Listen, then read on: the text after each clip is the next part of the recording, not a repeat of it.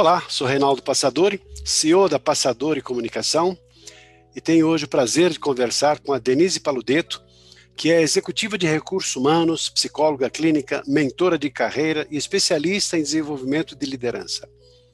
Atua como diretora de pessoas e cultura na Omnibanco e financeira e é conselheira do Instituto Ser Menina. Executiva com grande experiência em recursos humanos, em empresas nacionais e multinacionais como Whirlpool, Latam e Alpargatas. Responde pelos temas de desenvolvimento humano e organizacional, seleção, remuneração estratégica, cultura e propósito, employer experience, universidade corporativa, diversidade, consultoria interna de RH e comunicação interna. Como psicóloga clínica, atua em processos estruturados de terapia para executivos, com foco no autoconhecimento e desenvolvimento de liderança inspiradora e com propósito. Atuante no Comitê 88 de Mulheres do Brasil, coordenadora de mentores no programa Nós por Elas, mentora no programa Mulheres no Comando, psicóloga no programa Justiceiras. Com o currículo dele, uma experiência tão grande, temos o prazer então de conversar com a Denise. Considerando toda essa estrutura, Denise, da sua experiência com recursos humanos, na sua opinião, o que é mais importante na contratação de um profissional? A capacidade técnica ou as habilidades emocionais? Oi, Reinaldo, um prazer estar aqui contigo. Que delícia ter esse bate-papo. Obrigada aí pela apresentação.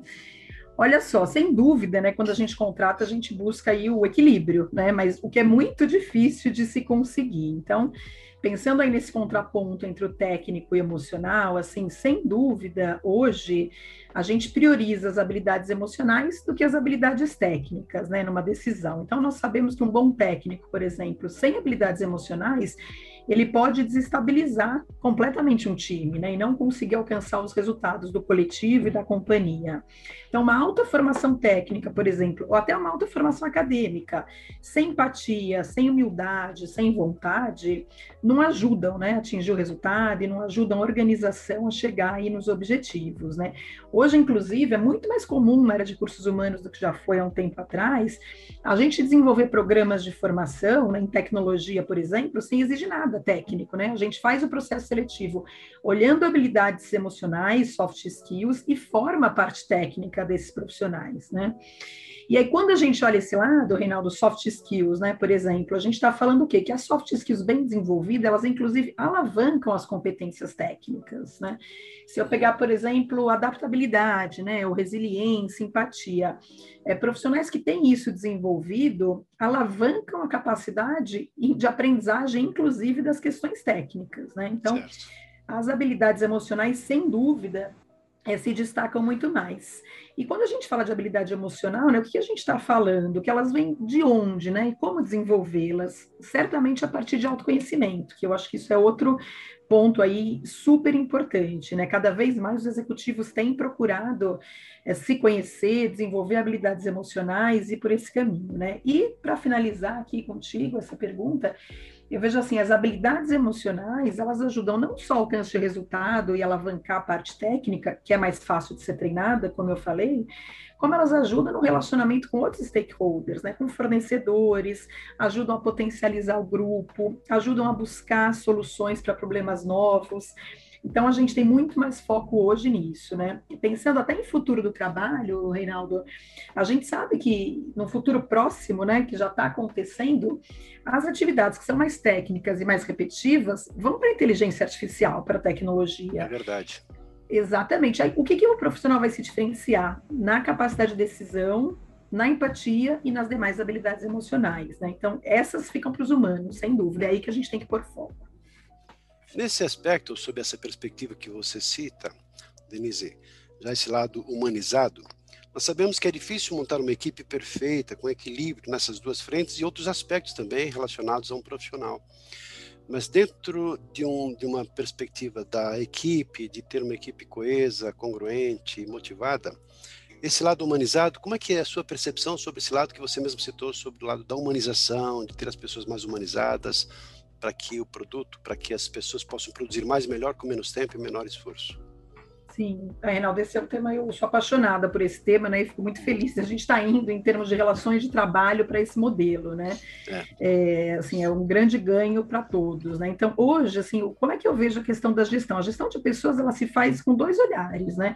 Com o olhar do todo, né? Então, o gestor, o RH, com a visão do todo, o que é melhor para o coletivo, para o grupo, para a companhia, olhando práticas, padronizações, mas ela é tão importante o olhar do todo como é o olhar individual, né? Que é isso que a gente está chamando de humanização. Então, as pessoas vêm para a empresa, né, vêm para o seu trabalho de forma inteira, né? Elas não são mais só o profissional, como a gente viu lá atrás. Ah, não, eu estou vendo o lado profissional e o lado pessoal dela foi em casa. Então, cada vez mais a gente sabe, a gente acolhe as pessoas de forma inteira, olhando o profissional, o pessoal, toda a bagagem que essa pessoa vem, o contexto em que ela está, as motivações, ambições, expectativas e o contexto que ela, que ela tanto que ela traz como que ela se encontra naquele momento. Então, quando eu falo disso, né, da, da questão da gestão humanizada, a gente está falando, primeiro, né, do, do, RH do líder, fazer um olhar individual, quer dizer, a primeira coisa é ter proximidade individual com as pessoas, né, aquela coisa do interesse genuíno pelo outro.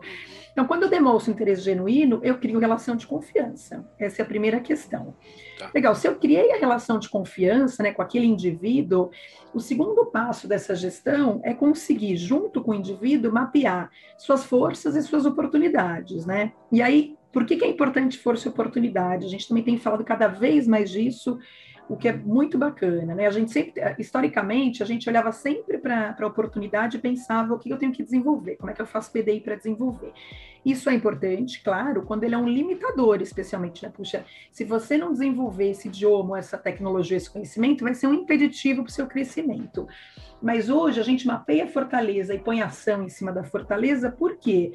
Porque a gente potencializa e faz o melhor e brilha e se destaca quando a gente de fato consegue fazer melhor o que a gente já faz bem, né? É ali que as pessoas é, dão o seu melhor e conseguem trazer melhores resultados para a companhia e para o time. Então, esse, esse olhar do gestor, da gestão humanizada é muito importante, né? E isso vem muito, como eu falei, da, estabelecer uma relação de confiança e feedback constante e contínuo, né? A gente fala tanto de desenvolvimento, mas eu ainda não vi nada mais eficaz e mais é, importante e forte para o desenvolvimento de, um, de uma pessoa do que o feedback bem dado, né? E aí a terceira parte disso, né, eu acho que a gestão humanizada é legal, eu crio vínculo de confiança, eu consigo junto com, com o meu colaborador mapear forças, oportunidades, traçar um plano de desenvolvimento, e por fim, quando você fala da gestão humanizada, é como é que isso volta para o time, né? Eu como gestão, deixar claro para o time o que cada um tem de força, de oportunidade e como é que a gente se complementa como time e consegue mostrar o seu melhor. Né? Aí sim você consegue fechar aí do indivíduo para o coletivo e para alavancar e potencializar resultados. Entendo. Vamos pensar agora numa, num lado diferente, Denise. Você falou assim, que então tá, tem um lado técnico e a mais valorizada a competência e a habilidade justamente humana, de relacionamento, de, de comunicação não violenta. Vamos imaginar agora uma pessoa que tem uma boa harmonia, que tem assim grandes habilidades é, emocionais de relacionamento, mas não tem devidamente desenvolvidas habilidades técnicas. O que fazer nesse sentido? Como é que é o procedimento normal que um profissional de recursos humanos ou que uma pessoa deveria fazer nesse sentido? Quando você tem as habilidades emocionais e não as técnicas, certo? Uhum é assim, a habilidade técnica, né, como a gente falou, ela é mais fácil de ser treinada. Então aí você tem uma infinidade de atividades, de ações, de iniciativas que você pode fazer para isso, né? Treinamento, dar mais desafio, leitura, é, fazer job rotation, colocar desafios on the job, colocar mentores, parceiros para desenvolver, né? Aqui o mais importante é também o feedback e a clareza. Então, mesmo que eu tenha um colaborador, puxa, com a maior uh, habilidade né, é, emocional, soft skills, e não tenho técnico, tudo parte de do clareza do que tem hoje, do que eu quero chegar, que expectativa que eu tenho, e a partir daí traçar o plano de desenvolvimento e uma série de iniciativas aí para desenvolver o técnico, tá? Mas eu vejo cada vez mais, Reinaldo, isso, né? É muito mais fácil a gente desenvolver o técnico e aí dar clareza e colocar o plano de ação correto. É, e as companhias têm muita abordagem nesse sentido, ao mesmo tempo as empresas cada vez mais não toleram o contrário, né? A pessoa que desestabiliza, cria um atrito ou tem uma atitude errada, mesmo tendo técnico alavancado, né? Então acho que isso que é, que é, um, que é um ponto bacana aí de tudo Aquela isso. história que as pessoas são demitidas pela atitude e não pelo conhecimento, não é? Exatamente, exatamente. E cada vez mais são admitidas pelas atitudes também, né? Porque o conhecimento está aí para todo mundo buscar, ou enfim, fazer um curso, é, ou buscar o conhecimento de uma maneira muito mais rápida e prática, né? Denise, é assim, pela sua experiência, já que você, nós tivemos o privilégio de convidar você, por ser uma especialista em gente, lidando com mulheres, programa Nós por Eles, 88, Mulheres do Brasil, psicólogo no programa Justiceiras. É, queria que você falasse um pouquinho sobre essa experiência de lidar com esse lado da humanização e desenvolvimento, especificamente de mulheres. E mais e mais percebemos mulheres não só reconhecendo as suas próprias capacidades, assumindo papéis importantes, mas também assumindo papéis de liderança nas organizações de maneira geral. Gostaria que você falasse um pouquinho sobre essa sua experiência. Legal, muito bacana, Reinaldo. Assim, é, primeiro, como é que eu me aproximei disso, né? Você sabe que eu cresci no mundo corporativo sem ter muita consciência disso, assim, de é, o que ambiente que era esse, como é que eu fazia para me desenvolver. Isso é uma das coisas que hoje eu olho e vejo quanto fez falta para mim, ou poderia ter sido mais fácil o caminho se eu tivesse tido uma mentoria ou alguma orientação nesse tipo. Mas eu me aproximei disso, exatamente porque eu tenho duas filhas, e cada vez mais eu olho e falo, puxa, quanto desafio a gente tem, como é que eu consigo né, devolver isso aonde eu cheguei para o mundo e para ajudar outras mulheres. Eu acho que assim, quando a gente fala da, da questão das mulheres, elas já estão no mercado de trabalho, elas já se diferenciam, elas já são maioria em diversas empresas e profissões. Mas, obviamente, elas não tiveram, desde a escola, né, a nossa cultura não incentivou uma série de habilidades, de desenvolvimento de competências que foram muito mais estimuladas desde a da infância nos homens do que nas mulheres. E a gente vê isso se refletindo agora. Então, por mais capazes que elas estejam prontas tecnicamente, muitas vezes você precisa servir como um espelho para elas para mostrar, olha, lhe falta autoconfiança, né? Lhe falta autoconhecimento e autoconfiança para você ver que você já tem um pacote, que você já chegou no momento, que você já tem é, um pacote de competências, de habilidades, de conhecimentos importantes para conseguir para frente, para se posicionar dessa maneira. Então, hoje, o maior papel que eu vejo nosso, apoiando outras mulheres, é esse espelho, né? É como modelo, primeiro, dizer, oh, dá para você chegar lá.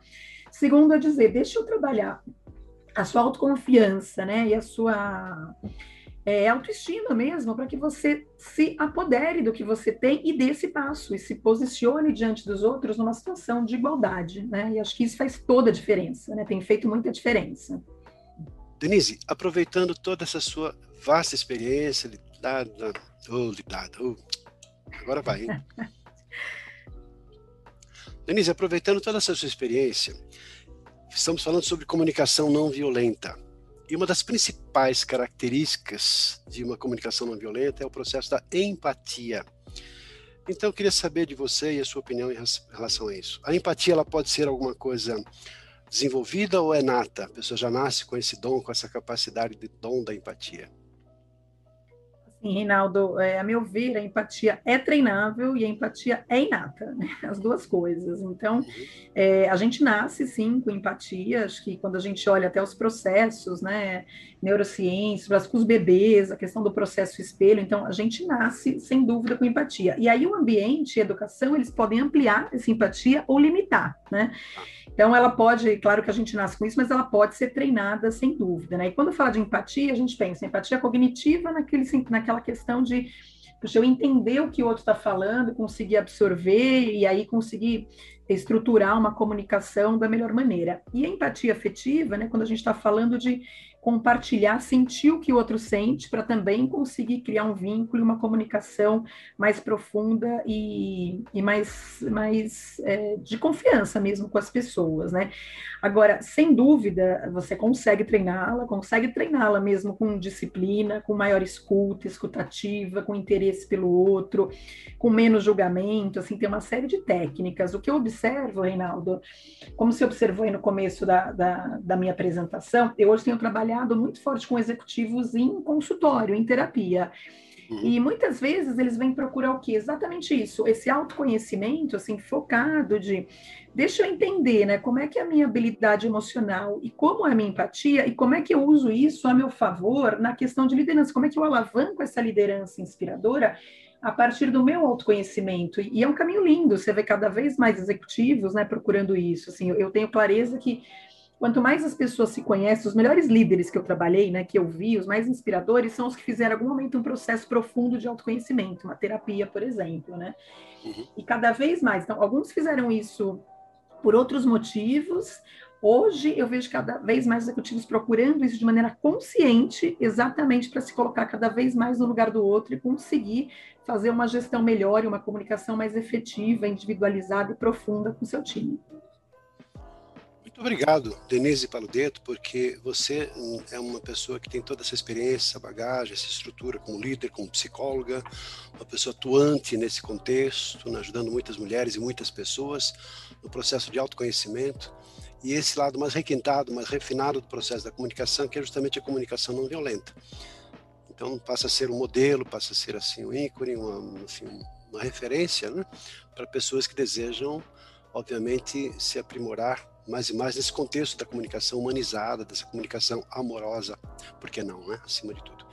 Muito obrigado pela sua participação e espero então que, que você seja muito feliz continuando a sua jornada, ajudando tantas pessoas nesse lado de um aprimoramento pessoal que é o lado humanizado.